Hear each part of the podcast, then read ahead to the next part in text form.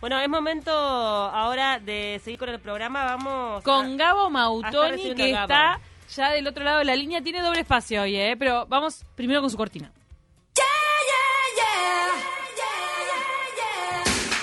Ahora, Ahora, ahora, de a la de mañana, taquito a la mañana, todo lo que tenés que saber acerca del mundo del espectáculo te lo cuenta Gabo te lo cuenta Mautoni. Gabo Mautoni. Seguí escuchando AM970, Radio Universal. Radio Universal. Gabo,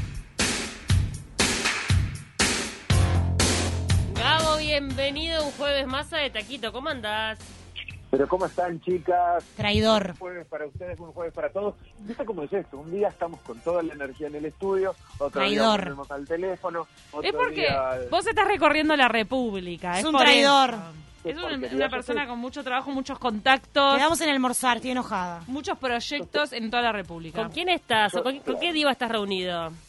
Yo estoy de gira, estoy de gira. Bueno, ahora Con estamos planeando una gira con, claro, con, con divas internacionales, ¿viste? Divos. Porque ya hemos hablado, le hemos dado tanta matraca a las divas rioplatenses que ahora ya es momento de ir, bueno, a pasar un fin de semana con J-Lo y de Affleck, ¿viste? A, a- a saber un poco más de, de, de Cher, por ejemplo, que tengo unas cosas para comentarles. Ay, ay, ay. Por eso, propósito. Les vamos a decir a la gente que eh, se está adelantando, ahora están escuchando a, a Gabo un poco más temprano, pero porque es doble espacio hoy. Vamos a tener un popurrí de noticias del espectáculo en, esta pri- en este primer espacio y después tenemos una entrevista estelar con el Estelar. uruguayo, amigo y creador y homenajeador oficial de Rafaela Carrá. Explota, explota, explota. Exactamente.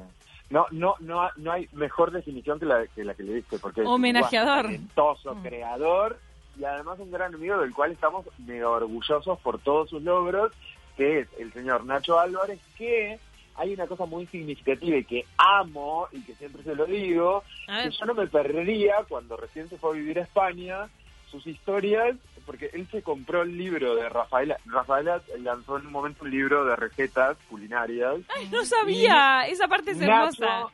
empezó a, tenía el libro por supuesto, y empezó a cocinar todas las recetas del libro de Rafaela. Ay, Siempre no, no. acompañado de música, es un gran fanático de Rafaela Carrá, bueno, Mm. lo cual derivó en esta, en esta peli, que a propósito también me adelanto un poquito, después obviamente lo vamos a hablar con él, pero eh, bueno, a propósito de, de la, esta, esta vuelta de espectáculos, salas de teatro, cine y demás, vuelven los cines y el mismo 15 día de reapertura de los cines ya se estrena, al menos en Movie, por ejemplo, acá en Uruguay, Explota, Explota en todas sus salas. Sí, qué buena noticia. próximo 15 de julio, todos los eh, uruguayos y uruguayas vamos a poder ver Explota, Explota. Qué Jueves de la- Ahora- ah, estamos a una semana de Bueno, eso. hablemos, este, pre- pre- primero chusmiemos del mundo internacional. Ay, mira, de mira, las Pau quiere estrellas. saber eso. Claro. Exacto. Entonces ya nos vamos a meter de de lleno divas con, con, Con el vamos a cine. dejar a- Está, después. Ahí va, vamos a dejar a Rafaela, una mega diva estrella que lamentablemente falleció esta semana, la dejamos para después y lo charlamos con Nacho. Y ahora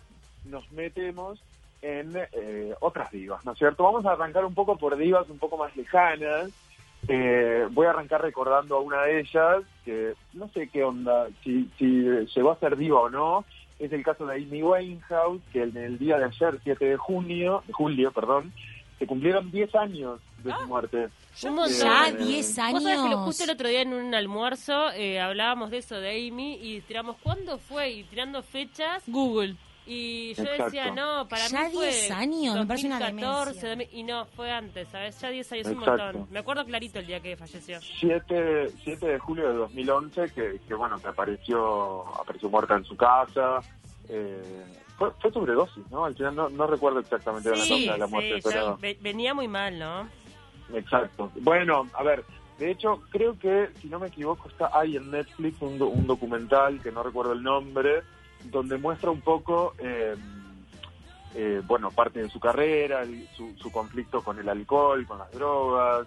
Eh, hace mucho hincapié en esto, ¿no? En el, esfuerzo que a veces le, le requería presentarse a algunos shows y qué sé yo, porque estaba en otro planeta, ¿viste? Era como una mina súper, súper mega talentosa, pero como muy también internamente con muchas dolencias, con quizás carencias eh, afectivas, en fin, no sé.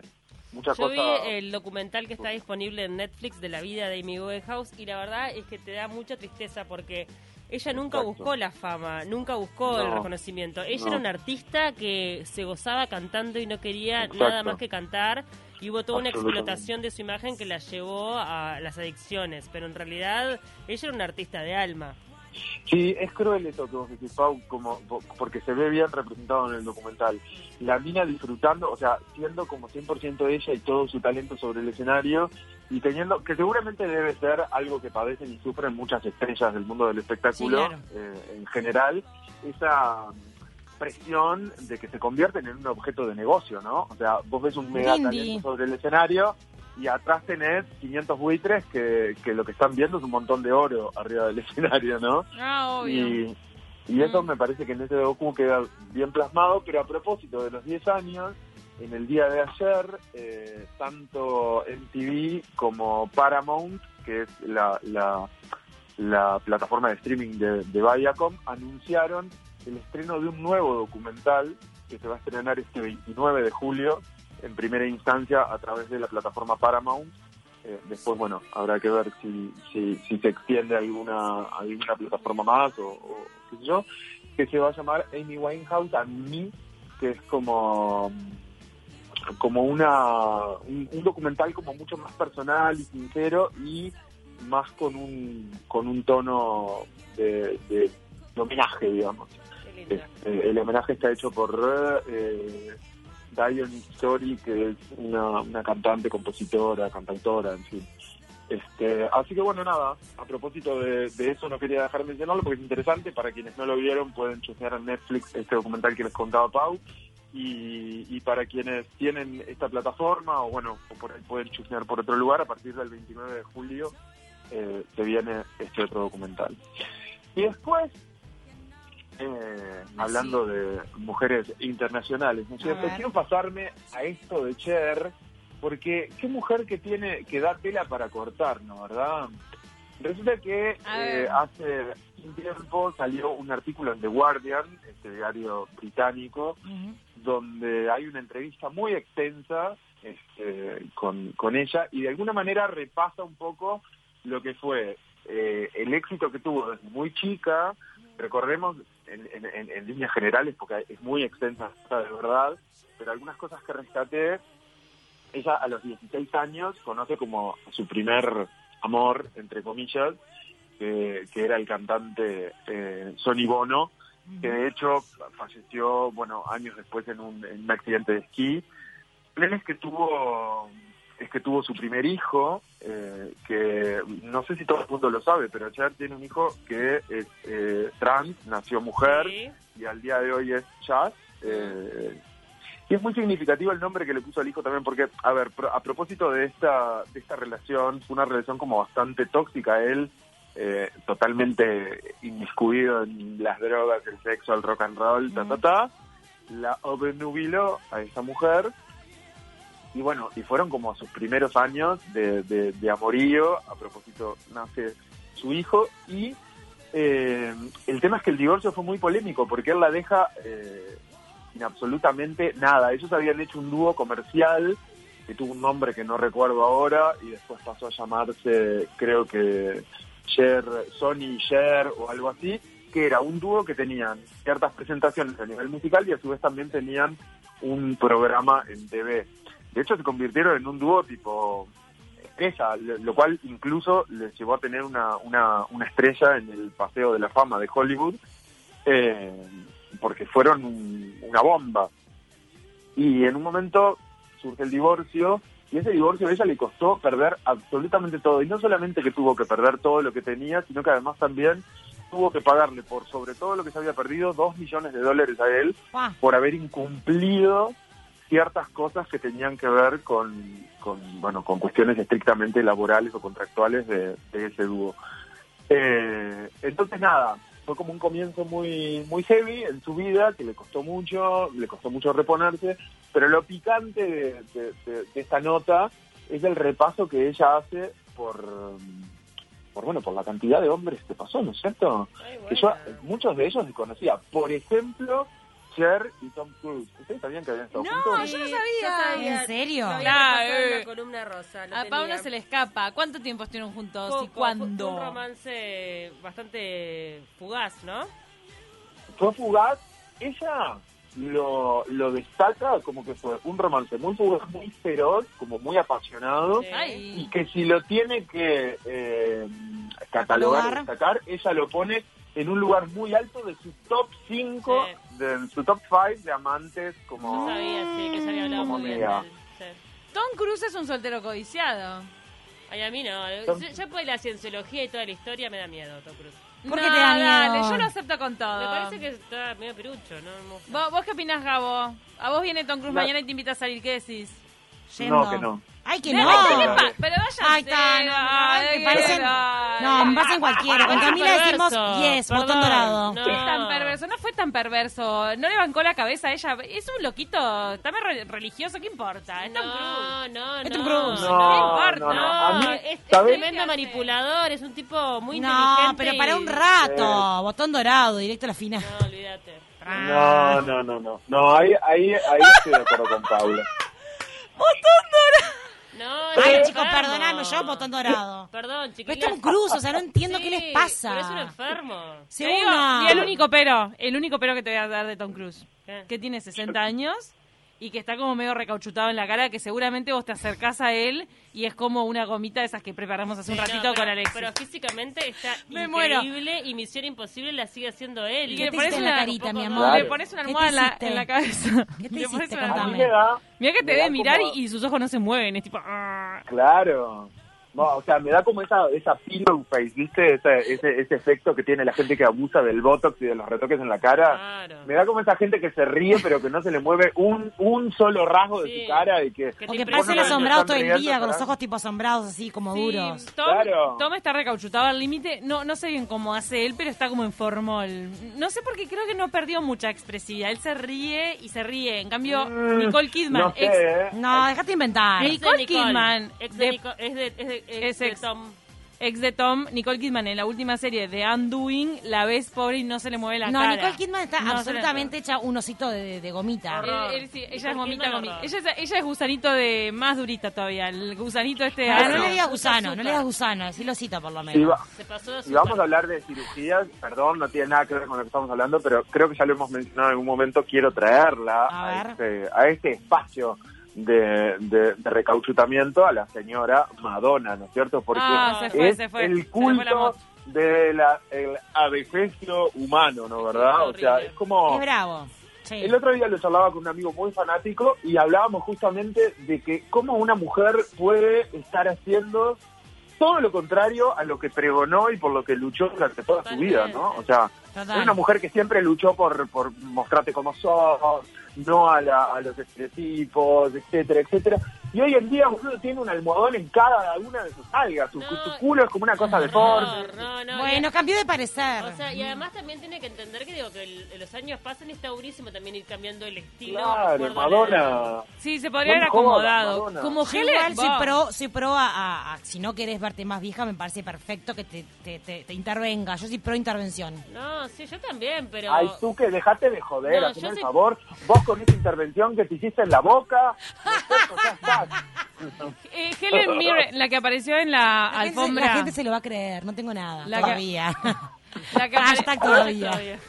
la que apareció en Cannes y está espléndida es Helen Mirren. Veterana, Ay, ella es una veterana con clase, No, claro. y, y- y la Madonna podría haber agarrado ese camino vete- y por la ahí. veterana esta, por favor, que es, un- es la... Jane Fonda. Jane Fonda. Jane Fonda, eh, eso, Fonda. eso todos queremos llegar a la vejez como Jane Fonda. Ahí Madonna levanta Claro. el teléfono, llamás a Jane Fonda y le decís, Jane, vení, asesorame, yo te pago. Claro, yo soy Madonna, exacto. tengo pucha Bueno, pero Jane pero, Fonda hizo deporte ¿sabes? toda la vida y toda la vida se Claro. cuidó. Bueno, pero Madonna también. Hay cosas que tienen que ver con, con la genética, El ¿viste? cirujano, Me parece que... el- Estás hablando de La- Madonna como si te lo hubieras encontrado acá en el McDonald's o en el Burger King de 18 18 de julio. Y no es así. Madonna se debe comer dos lechuguitas y un palmito. No, es su sí, almuerzo. sí, no, es verdad, es verdad. Pero. Bueno, baila- no baila como los dioses. Le roba al cirujano, yo qué sé. No eligió a la persona correcta. Exacto. Yo Perdón. creo que le pitió con el cirujano o simplemente abusó, ¿viste? y está todo bien, más allá de que comas lo que comas, si tu cuerpo y tu genética no te acompaña, la cirugía después responde y, y lo que allá infonda la, la, Te estás la amigando, chupa, te estás Madonna la ¿viste? No, estás no, y la te estás gené- amigando Y la con la genética es mucho, también eso es una verdad.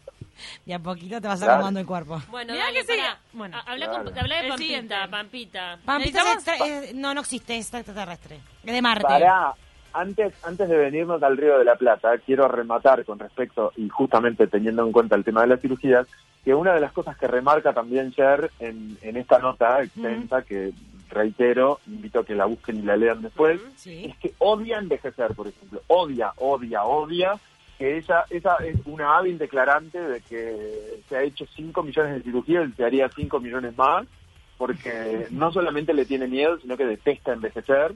Así que nada, por eso como que también siempre, eh, más allá de que en su momento inició su, su cuestión amorosa, ella teniendo 16 años con un tipo 10 años más grande, hoy por ahí se da como esos permisos de estar con gente... Hoy le chupa la sangre a la gente joven. Claro, escuchame una Debe cosa. ser medio está, vampiro. No. De noche. Escúchame. De noche, escúchame, de noche cuando te pasas la, el- el- la, la, la carilina por la cara y te sacas todo ese reboque que te pones, eh, agarrate Catalina, despertate Agárrate. con eso al lado. Ah, Pero bueno. ya. Nada, Bueno, larga dale. vida para allá, larga vida para allá. hablemos de otra que está espléndida que no ve el paso del tiempo. Escúchame, vamos a, a chusmear acá un poco más de gente, de gente como uno, de gente cercana, ¿no? Como uno. Gente como uno, Pampita, perfecto, anda a De, de gente, ahí va, de gente como uno, de gente que nada tiene que envidiarle a ustedes tres, ¿no es cierto? La señora Pampita. Mm. Bueno, Bueno, tenemos nada, una teoría fuera de micrófono. Tú que hizo fuertes declaraciones a- sobre el ¿Qué futuro dijo? del esposo de Pampita. Para mí se tira político. Está coqueteando con la política. Bueno, sí, es, es rari, ¿no? Puede Bueno, ser, en tres ser, años, en dos años lo vemos. Yo creo que sí. Recordemos que es empresario gastronómico que tiene unos restaurantes de comida peruana. Ay, qué rico. Exacto. Vamos Es muy rico lo que Mucho- hace y Lo además... voto, Ana, mucho- que ver. ¡Ah! Hacemos un ceviche que te voto. Qué rico. Mucho picante, ¿no? Mucho Sí, picante. Imagínate eh, Roberto García Moritán y Pampita chuponeando después de haberse partido Ay, qué calor. Sí. Siempre te queda no. cebolla. Yo los veo como perfectos ellos, o sea, me parece que no tienen mal aliento. Son personas que no tienen mal aliento. No van al baño. No, no, no, no No. hacen caca, no, No. hacen pichí. no. No se tiran cohetes, nada, nada, nada. Ni siquiera Pampita hinchada como está, ¿no es cierto? Nada, nada. Chicos, nada, o sea, yo no puedo nada. creer que esa mujer está a punto de parir y tiene unas piernas, una cara, un pelo, todo espectacular. A veces Bueno, muestra se- como para humillar, miren chicos, se- igual que todas, se me hinchan los pies. Y muestra como dos empanaditas. la- Dale, la Pampita, nota un dale. poquitito más humanizada ahora, ¿no? O sea, Ay, la no, ves como un poquitito más... ¿Vos viste la historia de hoy de mañana clavada con una calza y un top blanco, cómo le queda? Ay, sí. Yo me pongo Sí, eso y sí, me sí, colgás sí. en el árbol como bolita de Navidad. Dejate joder. Pero bueno, algunos videos... Dejate joder. Me hace calentar, me hace Sin el, calentar. sin el embarazo. Así como estoy, Algunos- así como estoy. Contanos. Qué golazo. sin embarazo está, está mejor Pampita. Quiero ver... Embarazada de ocho Está mejor en meses. Pampita embarazada de nueve meses que una. Que nosotras que estamos sin embarazo, sin pibes adentro, qué horror. Tiro acá y en este momento eh, conmino a Tuque a que haga un video poniéndose un vestido tirada en la cama con cuatro asistentes tratando de subirle el cierre, ¿no es cierto? Pero Porque mi no amor, te lo hago ahora si querés, porque tengo mil vestidos que no me entran. Le pido a Pau y a, y a Jami que me, que me suban el cierre. Necesito, necesito ese vivo. Es más, vamos a hacer un vivo a dúo donde vos te subís el cierre del vestido, yo trato Ay, no. de que me prenda el pantalón y nos queremos pampita, ¿no es cierto? No, y además Dale. recordemos que Pampita tiene 40 y algo de años, o sea, no es que tampoco tiene Claro. poco. 25. Claro. ¿Para Bueno, qué noticia que querías comentar? Ahí va. No, no, no, no es noticia, pero bueno, nada, está a punto de parir. Y ayer hubo un ida y vuelta entre eh, García Moritán, que se apersonó en el programa en Showmatch, Estrategia. jurado en la, en la academia, y hubo un ida y vuelta a propósito de este tema tan trillado como es el tema machismo, feminismo y demás, donde se dijeron algunas cuestiones, eh, sobre todo García Moritán dijo como esto de que, bueno, de que a él todavía le costaba, de que él se reconocía como un poco machista en el sentido de que, si bien es un tipo que, que, que defiende la, la igualdad de género y demás, es de esos tipos quizás, capaz que se expresó mal, ¿no? Porque no sé si es machista la palabra, Él pero dice como que lo sacaron de la antigua, contexto. ¿no? Del que te abre la puerta, del que, ¿no? Del, del- del tipo como que, que nada, adelante, como que ahí va, ahí va. Eso no es ser machista, La antigua que- tampoco, porque Que te en la puerta del auto no es machista. Bueno, pero por ahí él lo, lo dijo y men- hizo mención a que hoy en día por ahí hay gente que se ofende, o como por ejemplo una chica, si por ahí estás en la parada del bondi y le dices adelante, te dice, "Oh, adelante que, ¿viste? Porque ya hay mujeres que están como en un plan de, Ah. Yo entiendo, ta, yo, yo- no. Nava, yo entiendo que en realidad no es, o sea, son cosas que tienen que ver más con, con el modo, pero que en el fondo, Claro. si vos te pones a analizar ese modo, está cargado de una connotación machista porque viene desde ahí. O sea, A mí mi si novio me abre todos los días la puerta del auto para entrar. pero si todos te- los claro, días. pero si Y bueno. analizarlo desde el fondo, o sea, independientemente de que te moleste o no, porque a mí tampoco me molesta. A mí de hecho me gusta y me parece que es un gesto de, de- de caballerosidad que hace conmigo. Pero Yo en creo el que fondo tiene hay que una ver- carga machista. Claro, como dice Pau, me parece que tiene que ver con eso de que, bueno, como el hombre, ¿no? Eh, fuerte, robusto, es el que, el que, bueno, el que puede y abre la puerta, porque la mujer más débil, más, no sé, por ahí capaz que la carga machista viene por ese lado, ¿no? Donde la mujer es como mucho más pasiva en muchos aspectos y el hombre era el que todo lo podía en otra época, ¿no? ¿Verdad? Donde estaban las cosas concebidas de otra manera. Pero bueno, de que también hay un nivel de susceptibilidad muy importante y cada uno en realidad puede también ser como es, porque también es cierto que capaz que hay mujeres que son mucho más serviciales y tampoco dejan de ser feministas si les gusta cocinar y servirle la comida al marido, porque lo disfrutan y lo, Exacto. lo- la, lo- la pasan bien haciendo, Exacto. haciéndolo. Depende siempre del ángulo con que lo hagan. Depende de cada persona. Y también está la mina de que se le decida adelante, señora, para que se suba al ómnibus, que por ahí te lo agradece. Y también está la otra que viene y poco más te da una, una trompada en el, en el medio de la boca del estómago para subirse ella primero. ¿Qué le pasa, señora? Pero le doy una trompada y la bajo. Respete, señora, acá hay un hombre que se está queriendo subir al ómnibus. ¿Qué le Hay pasa?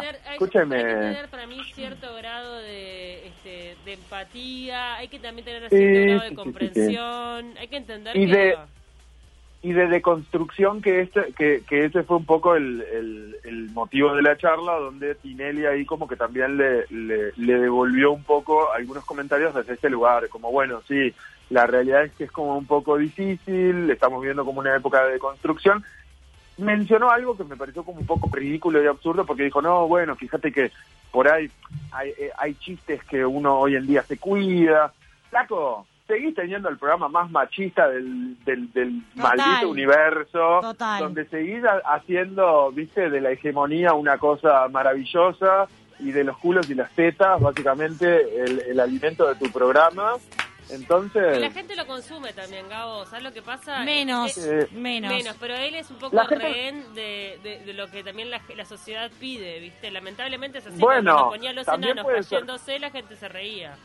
También puede ser visto como una inf- como, como influencia, ¿no? No tanto que la gente lo necesite, sino que él influencia y, y lleva al público hacia el lugar que al más le conviene. Mm, no a la sé. prueba está que el tema de humor lo, lo, lo, lo trató de volver a instaurar y, y no le funcionó. Pero no funcionó porque la, claro, la gente es la que decide. Mira que la que Y decide la sí, gente.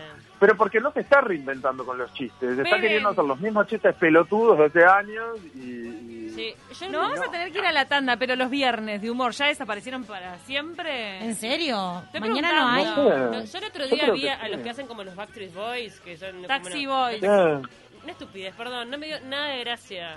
nada, nada. No dan gracia. No dan A mí en un momento me dieron gracia, pero sí Cero. están veteranos, no sé. No, es como ridículo. Claro, Ah, un señor ahí con como una con- peluquita.